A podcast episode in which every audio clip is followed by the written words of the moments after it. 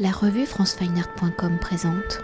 Rebecca Lamarche-Vadel, vous êtes directrice déléguée de Lafayette Anticipation et avec Anna Quelin, vous êtes commissaire de l'exposition de Rachel Rose présentée donc dans l'espace d'exposition de Lafayette Anticipation, je le rappelle, fondation d'entreprise Galerie Lafayette. Alors pour sa première exposition monographique en France à travers cinq installations vidéo et un ensemble de sculptures, l'artiste américaine Rachel Rose, en explorant les métamorphoses des corps, invite le visiteur à un voyage remontant le temps, le temps symbolique d'un être vivant allant ainsi de la naissance à l'enfance et jusqu'au-delà après le vivant.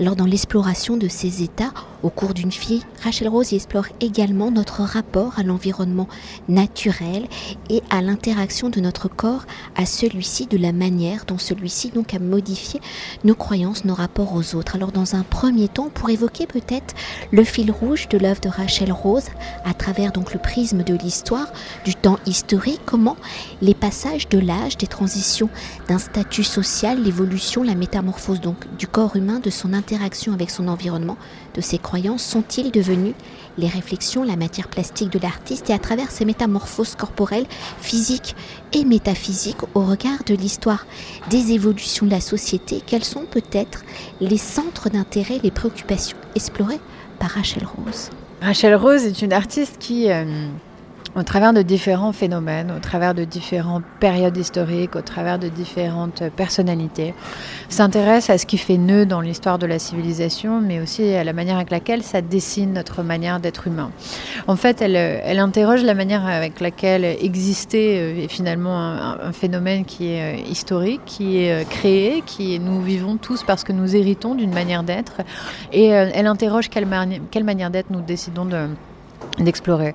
Et donc dans l'ensemble de l'exposition, on va trouver des œuvres qui euh, regardent par exemple l'obsession pour l'immortalité avec Sitting, Feeding, Sleeping, qui est une œuvre dans laquelle elle va regarder euh, euh, les animaux qui sont enfermés dans des eaux et qui sont en fait des animaux presque, presque morts parce qu'ils ne sont plus dans leur milieu naturel, ils ne sont plus dans leur, dans leur vie, dans le, le, déploiement de leur environnement. Mais dans cette vidéo, elle regarde aussi les lieux de cryogénie où l'homme euh, donc conserve les corps euh, dans l'espoir un jour d'une renaissance. Euh, en fait, elle regarde toute une série de rituels qu'on a développés pour essayer de, de, mettre à mal l'idée même du temps, l'idée même du temps qui passe et comment finalement notre société est une, société qui a un rapport extrêmement conflictuel à ce dernier. Il s'agit de ne jamais perdre du temps, de toujours gagner du temps, de toujours être dans ce rapport de, de voilà, de, compétition et comme si, comme Prométhée, on était à même de de changer ses rapports de force. Donc elle, elle s'intéresse par exemple à cette obsession-là. Au travers d'autres œuvres, elle va regarder comment euh, le phénomène euh, historique des enclosures, c'est ce moment où les biens, euh, les terres publiques sont devenues des biens privés. Euh, comment ce grand phénomène qui a lieu à la fin du XVIIe siècle en Grande-Bretagne a complètement transformé les liens entre femmes et nature. C'est-à-dire que les femmes avaient jusque-là une, très très forte relation au monde naturel, au rythme cosmique, et avaient aussi, pour l'ensemble des individus, avaient un rapport très respectueux aux forces naturelles. C'est-à-dire que la nature, la forêt, étaient des éléments qui étaient craints. Euh, et puis au moment où la terre devient un bien, c'est-à-dire qu'elle devient un bien et un lieu euh, d'extraction, euh, d'utilisation, de consommation, on n'a plus peur d'elle et on la transforme en quelque chose, en une espèce de de corps qui est disponible. Et donc finit là, euh, c'est le lien spirituel qui nous, qui nous unit, euh, se termine euh, ce, respect qui se transforme en aliénation. Et, c'est le moment des fameuses sorcières, une figure qu'on connaît bien aujourd'hui puisqu'on en parle beaucoup, le moment où les femmes sont littéralement abattues pour chasser. et, et, c'est des moments où on, a vu un, un nombre de, de, disparitions de femmes absolument incroyables parce que c'est c'était insupportable que de, faire coexister ces différentes perceptions du monde. Voilà deux exemples, je pourrais en citer beaucoup plus, qui est, euh, parce que chacune des œuvres finalement s'intéresse à, ce, à, ces types de nœuds, mais chacune d'entre elles en fait raconte voilà, un moment d'une existence.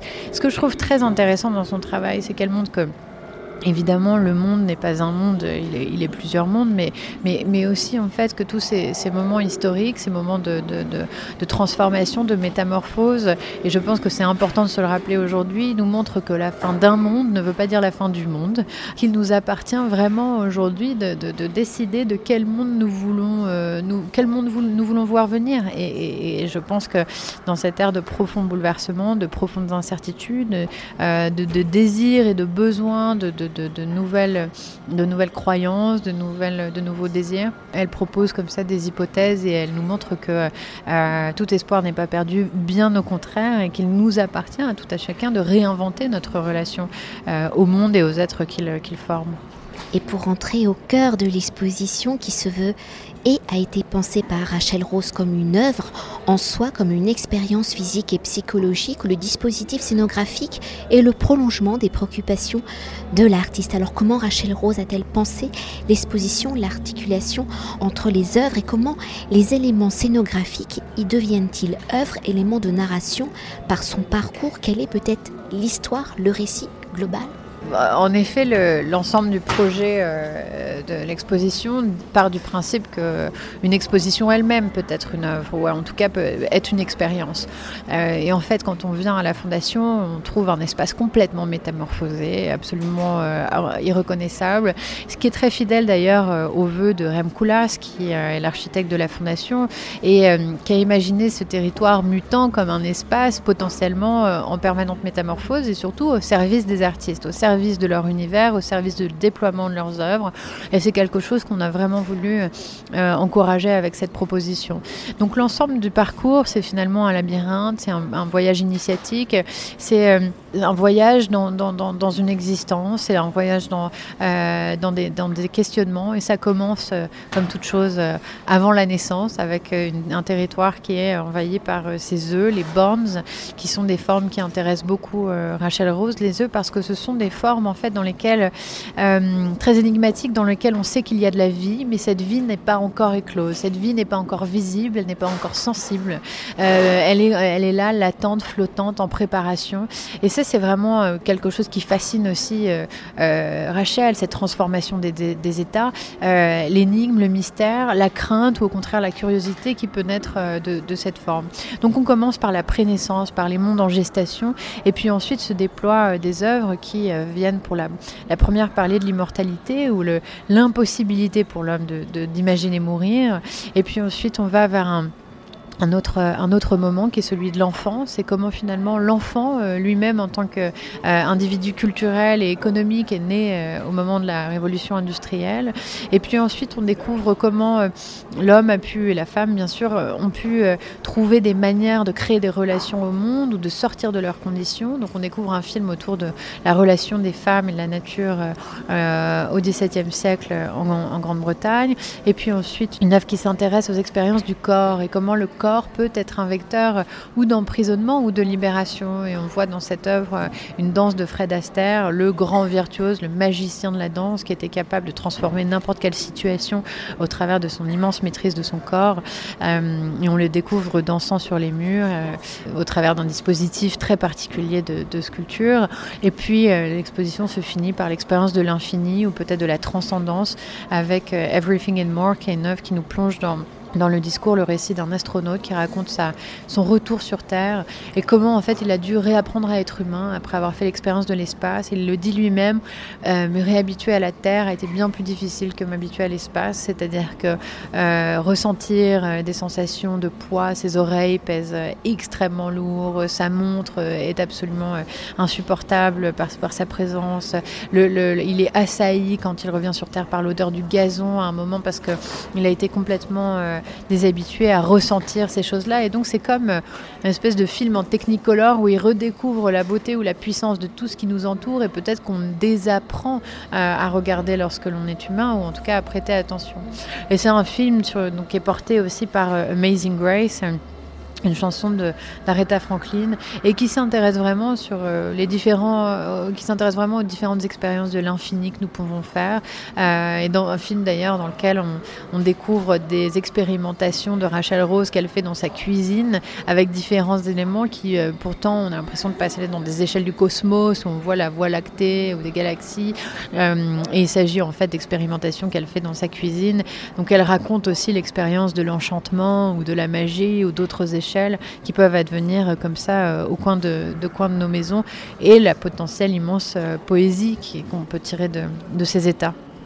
Et peut-être pour évoquer physiquement euh, ce parcours, on commence un peu dans la pénombre, hein, on mm-hmm. pourrait l'évoquer un peu comme une grotte, surtout avec cette roche, ce sable, ce cristal qui, au final, la même matière. Et avec la dernière œuvre, où là, on va vraiment vers la lumière et vers une sorte de libération. C'est absolument le, L'idée de l'exposition, c'est de commencer dans l'obscurité, dans le mystère, et puis ensuite on emprunte des espèces de tunnels euh, qui présentent euh, une autre œuvre, et puis ensuite les espaces se réouvrent, mais avec, sur des écrans euh, forme un petit peu fantomatiques.